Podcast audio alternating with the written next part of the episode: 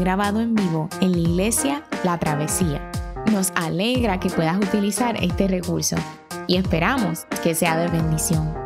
Queremos que sepas que nuestra más profunda convicción que no importando cuán útil sea esta grabación, nunca podrá sustituir la experiencia de pertenecer a una iglesia local. Sería un placer tenerte junto a nosotros en la travesía, pero de no poder ser así, nos gustaría ayudarte a encontrar una congregación donde puedas pertenecer y servir. Una vez más, nos alegra que puedas utilizar este recurso.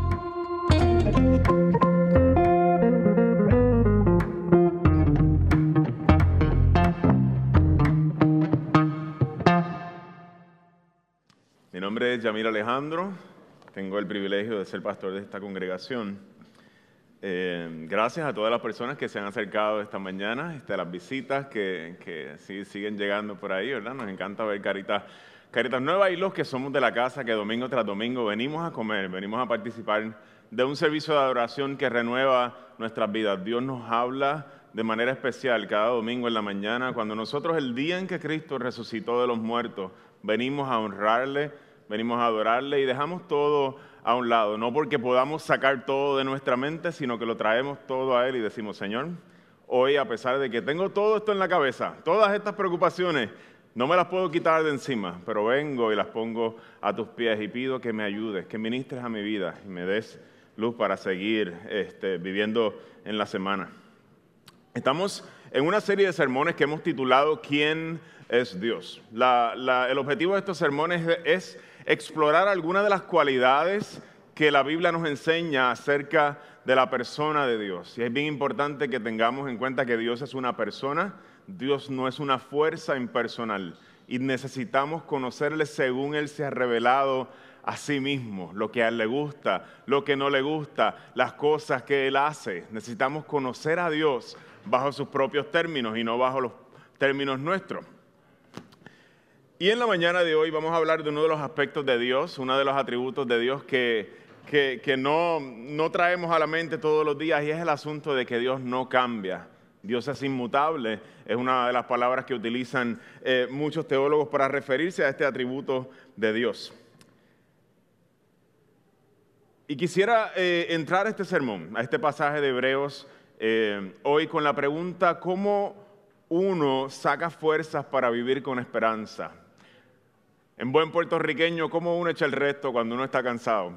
Este, ¿Cómo uno, verdad? Dice, ah, tengo toda esta agenda, tengo todas estas cosas, el camino se ve larguísimo y cómo echo el resto cuando no tengo fuerzas. Siempre recuerdo en un momento cuando íbamos a, el, momento cuando íbamos a tener nuestra primera hija, Estrellita, que está por ahí atrás eh, con, con los niños, ya va a cumplir cinco añitos. Y recuerdo que todo el mundo comienza a contarte su historia de parto.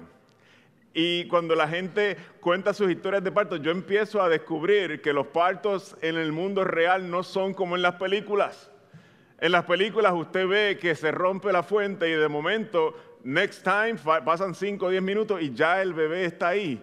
Y comienza la gente a decirnos, sí, mi parto fueron 22 horas. ¿What? Sí, el mío fueron 34 horas. What? 17, 18, 20, comienzan, comienza toda la gente a darte eh, las horas de, su parto y la, más, ¿verdad? La, más, la más emocionante era la de 7 horas, pero después nos dijo, sí, pero ese fue el segundo bebé, el primero fueron mucho más que eso. Y uno, y uno se asusta porque uno no tiene idea. Este, cada uno, cuando uno va a tener su primer hijo, es normal que, que uno tenga muchísimas preguntas este, de ideas o ideas de qué esperarse o qué no esperarse. Uno tiene preguntas de cómo escoger el doctor, si te pones o no la epidural, este, si estás ready ahí o no, si haces pilates o si, o si no, en preparación o si te tomas el sonograma 3D ese bien chulo o no gastas los chavos en el sonograma. Hay un montón de preguntas y situaciones nuevas para una pareja o para una madre que está acercándose al momento de dar a luz. Y son los momentos como estos donde otras mujeres de, que están alrededor de tu vida eh, que ya han pasado por esta experiencia te pueden ayudar a una madre primeriza a prepararse para el momento del parto. El conocer las historias de otras familias no va a hacer que el dolor sea menos, no va a hacer que sea más fácil el proceso, pero sí en medio de este dolor nos va a dar perspectiva, porque ya alguien que pasó por ahí te ha dicho y te ha descrito lo que tú vas a experimentar y eso es de gran bendición. Hago un paréntesis y les invito a orar por las familias que están acercándose ¿verdad? al momento de parto. Tenemos por allí a Eileen este, y otras hermanas en la, congregación que están eh, conectadas con nosotros, que se están acercando a ese momento de dar a luz con gran emoción y nosotros lo celebramos. Estas historias de otras mujeres nos dan perspectiva, de otras familias, de que alguien ha pasado por el lugar que tú vas a pasar y eso hace una diferencia bien grande en el proceso. En el texto de hoy, el escritor a los hebreos, un escritor desconocido, le han llamado a esto un gran sermón a toda esta carta de los hebreos, nos va a llevar a mirar una historia, una historia muy antigua. Y este escritor tiene unas cuantas particularidades. El texto de hoy comienza diciéndole a la gente, no sean vagonetas, no sean perezosos, más bien imiten a quienes por su fe y paciencia heredan las promesas. El fin de este escritor con su gente es que nosotros, la audiencia, los que estamos leyendo su carta, miremos la historia a la cual él va a hacer referencia para darnos perspectiva externa a la nuestra. Y que nosotros mirando esas historias podamos imitar la paciencia y la fe de aquellos que les ha tocado caminar momentos de dificultad en la vida. El escritor se está dirigiendo a una audiencia de israelitas, así que esta historia para todos estos israelitas cristianos que han recibido al Mesías como su Salvador, toda esta historia llega a la mente de inmediato, pero eso presenta un problema para nosotros. ¿Por qué? Porque estas son historias que ellos conocen muy bien y Él las va a decir de manera muy corta y nosotros vamos a tener que rellenar todos los detalles, así que vamos a pasar un ratito contando esta historia un poquito más expandida de lo que aparece en este, eh, en este relato. Es la historia del Padre de la Fe, que se encuentra en Génesis 22 o Génesis del capítulo 12, si usted toma nota, hasta el capítulo 22 más o menos. El escritor se está dirigiendo, como le dije, a una audiencia israelita y da por sentado que ellos conocen esta historia. Esta es la historia del Padre de la Fe de Israel. La parte específica de la historia, la que Abraham, eh, de Abraham a la que se está haciendo mención aquí, se encuentra en Génesis 22, el momento en que Abraham va de camino a ese monte en donde Dios le pide que sacrifique a su único hijo Isaac. Un poco de contexto, hacemos una pausa. Abraham es un hombre del Antiguo Testamento. Ustedes han cantado sus canciones. El padre Abraham tiene muchos hijos. Muchos hijos tiene el padre Abraham, yo soy uno de ellos y tú también. Alabemos al Señor. Usted conoce la historia de este hombre que usted aprendió en la escuela bíblica, es que vamos a estar hablando hoy. ¿Y de qué promesa está hablando cuando nos dice que Dios le hizo una promesa a Abraham? En Génesis capítulo 12, cuando por primera vez se menciona la persona de Abraham, el Señor lo invita a salir de su tierra y de su parentela y le dice, haré de ti una, nación grande y te bendeciré. Haré famoso tu nombre y serás una bendición. Y este es el propósito de la promesa. Abraham recibe una bendición porque por medio de él serán bendecidas todas las familias de la tierra.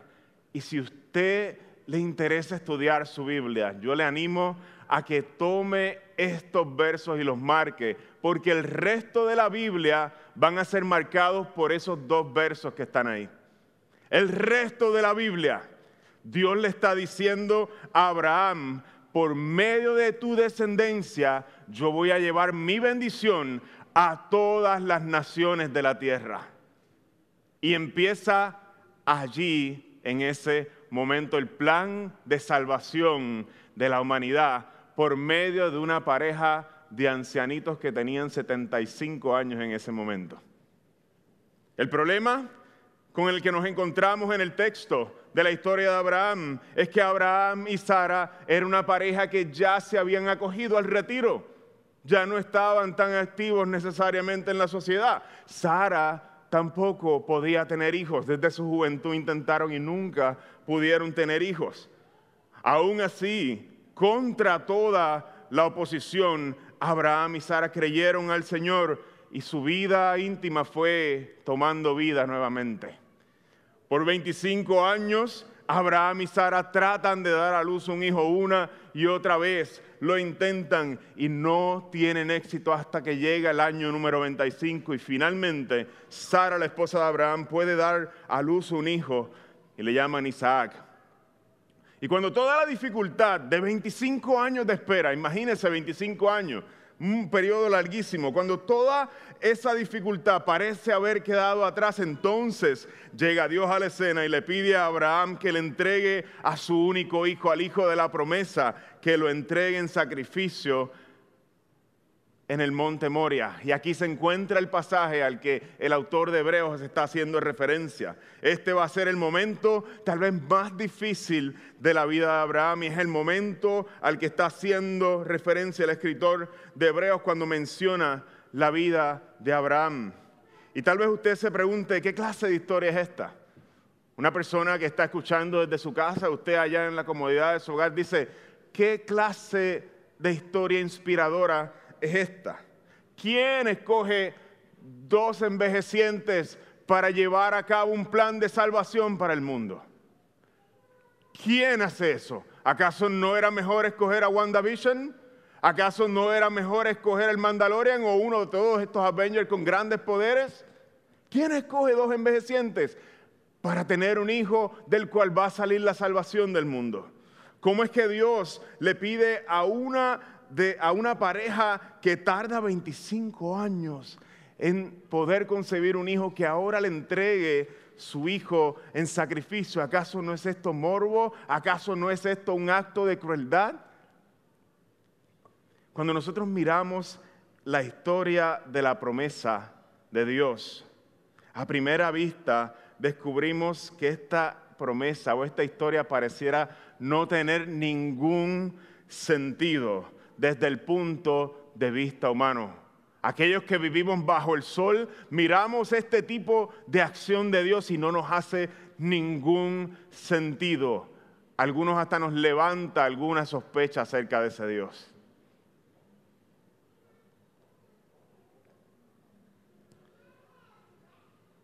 En la Segunda Guerra Mundial, esta dama que ustedes ven aquí, holandesa, Corrie ten Boom, se dedica, su vida en ese periodo tan difícil de la historia a ayudar a familias a escapar del régimen de los nazis.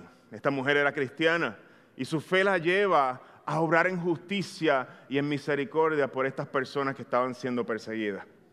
Corin eventualmente es arrestada y llevada a un campo de concentración nazi.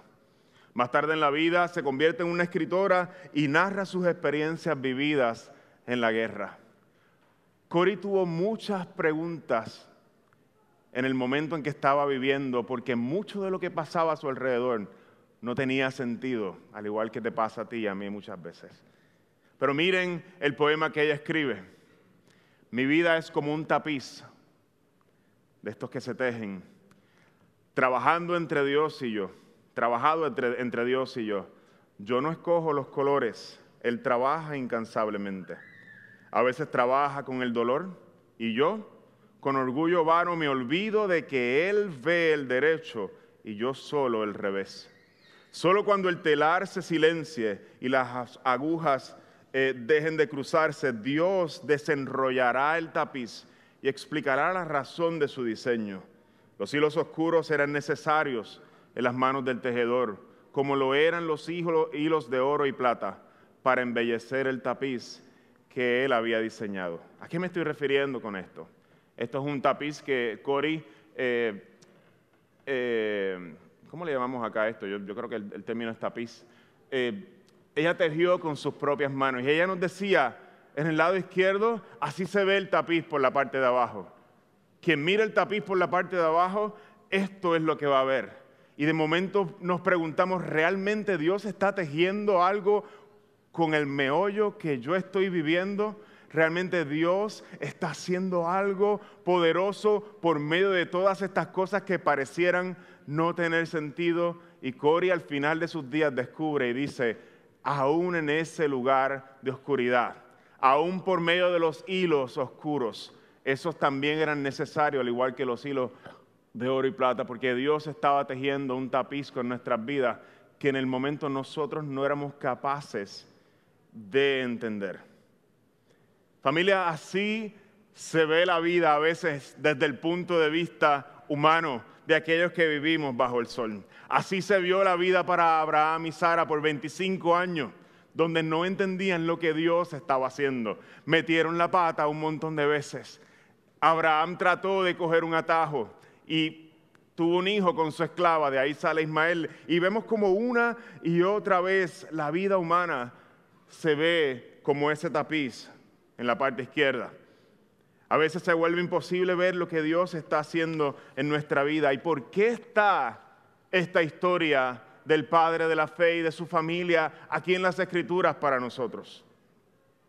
Para que tú y yo podamos descubrir en ella que a pesar de que muchas veces nosotros solo vemos la parte de abajo del tapiz, Dios está tejiendo una obra maestra enfrente nuestro. Esta historia que nosotros acabamos de considerar, que parece absurda a los ojos de quien la contempla por primera vez, va a ser utilizada por Dios miles de años más tarde para estimular la fe de muchísimos creyentes y para ayudarle a ver más allá de sus circunstancias y confiar en el cuidado de Dios aún en medio de situaciones donde no entendemos lo que está pasando.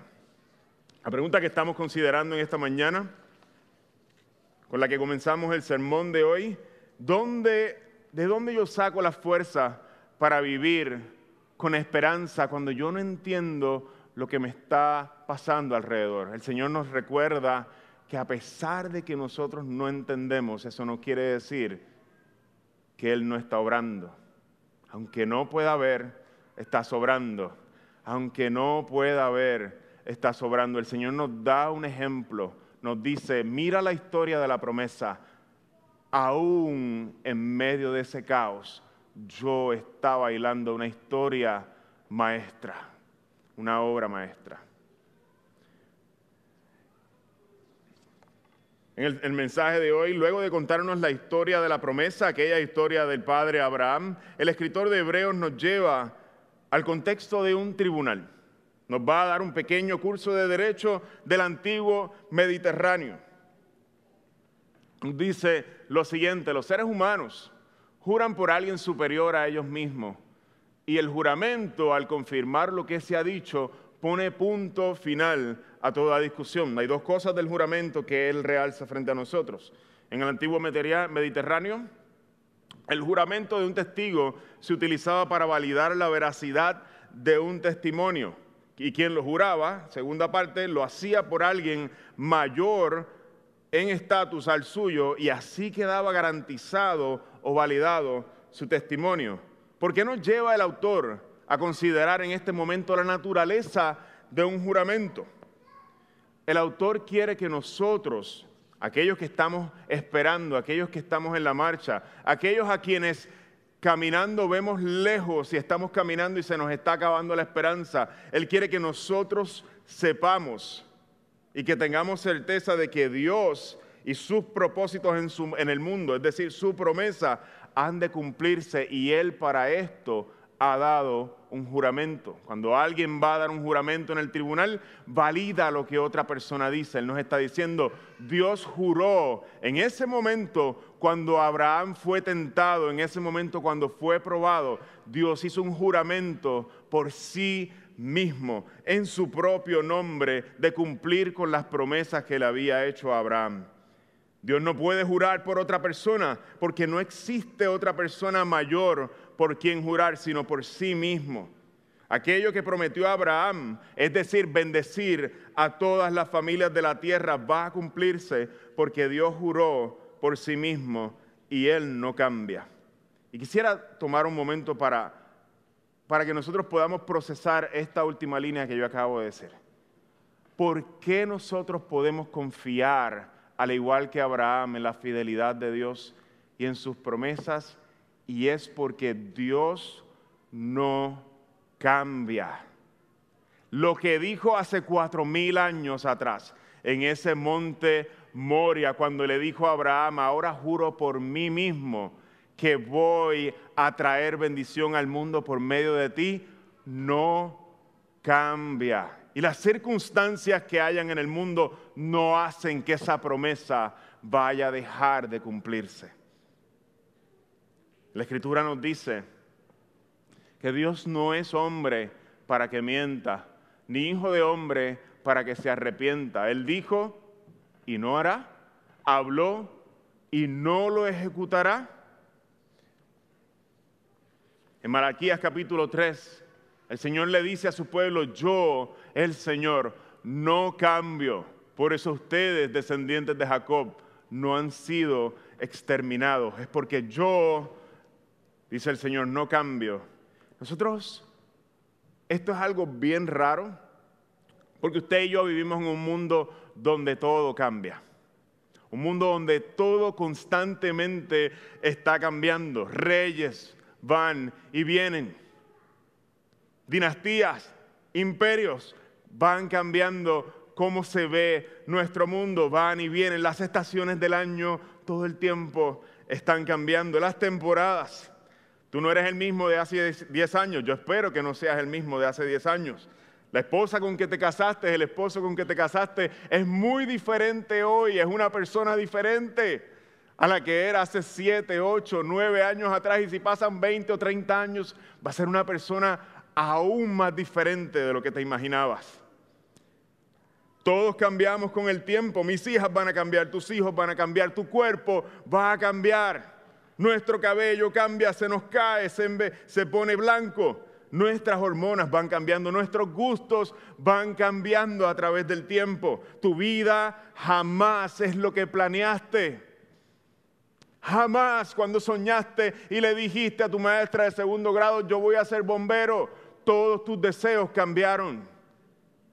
Hemos cambiado, vivimos en un mundo que todo el tiempo cambia. La, la ley de conservación de energía nos dice lo mismo, que en un sistema cerrado la cantidad total de energía no varía con el tiempo, la cantidad total de energía, pero esta está transformándose una y otra vez de un tipo de energía a otra. Todo en el universo está constantemente cambiando. La energía no se crea ni se destruye, pero todo el tiempo se está transformando. Cada uno da, como decía el cantante Jorge Drexler, cada uno da lo que, lo que recibe y luego recibe lo que da nada es más simple, no hay otra norma, nada se pierde, todo se transforma. Ajá, ajá, ajá. Usted sabe la canción. Los cambios son buenos, familia. Los cambios no son malos. Sería súper triste que usted pase 30 años de su vida y usted no cambie nada. Y usted se quede con el carro de los 80 y con todas las actitudes que tenía en los años 80 y no cambie nada. Usted sabe a qué me refiero.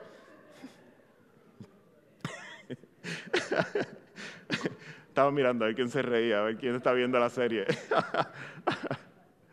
Los cambios son buenos, pero en esto Dios es diferente a nosotros y nosotros no vamos a poder entender esto de manera tan simple, porque nosotros no operamos como Él.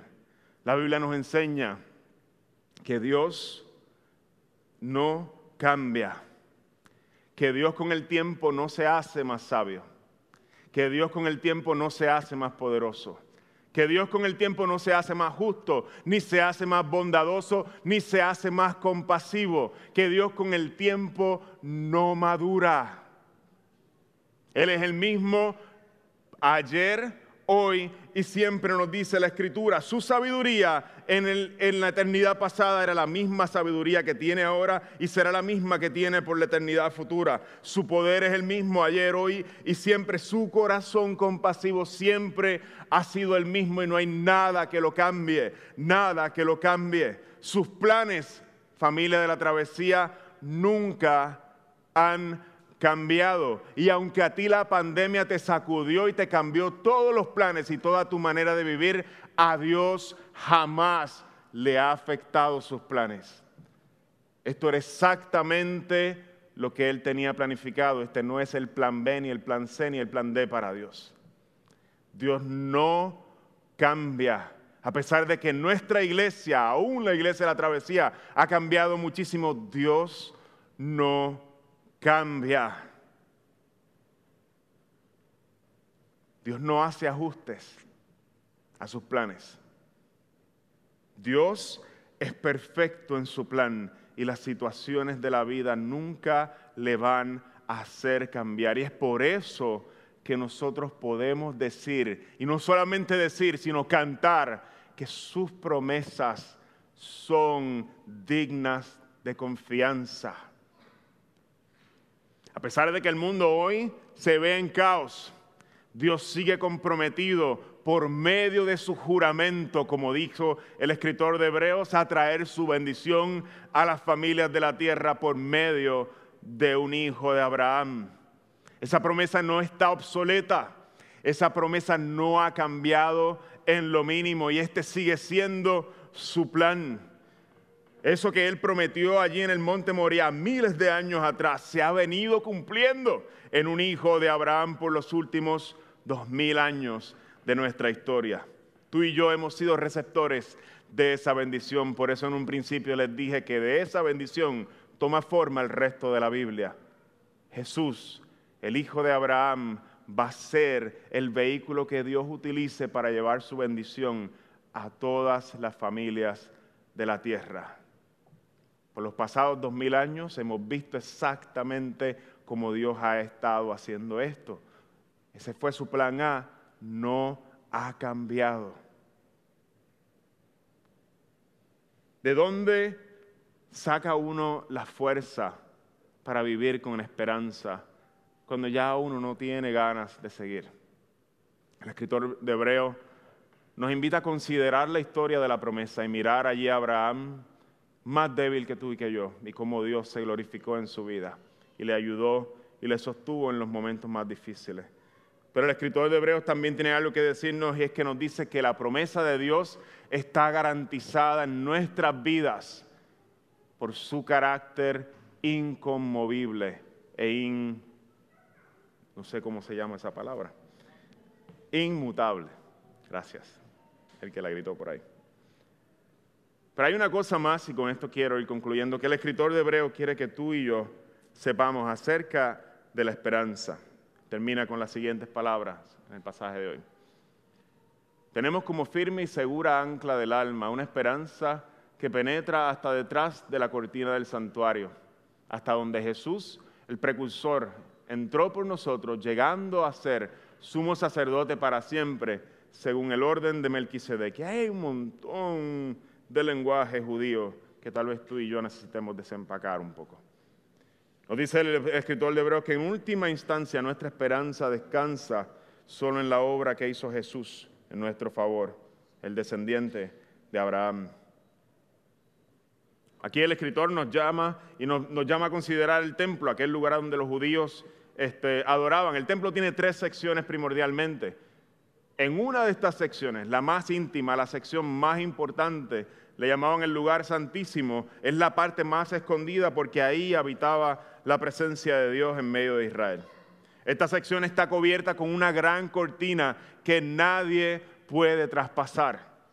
Esta cortina servía como un recordatorio constante a la humanidad de nuestra separación de Dios. Quien entraba al otro lado de la cortina moría irremisiblemente. Por eso esta cortina estaba ahí, para proteger a la humanidad de la santidad de Dios. Una vez al año, en el día Yom Kippur, en el día de la expiación, entraba el sumo sacerdote de Israel a ofrecer sacrificios por los pecados del pueblo, le ponían unas campanitas en las piernas, le ponían una soga en la pierna, porque si ese hombre entraba sin haberse arrepentido de sus pecados, caía muerto en la presencia de Dios, como lo sabíamos cuando las campanitas dejaban de sonar. Y es en ese mismo lugar en donde nos dice el escritor del libro de los Hebreos, donde entraba el sumo sacerdote una vez al año, donde entra Cristo y ofrece un sacrificio a Dios por nuestros pecados, por tus pecados y los míos.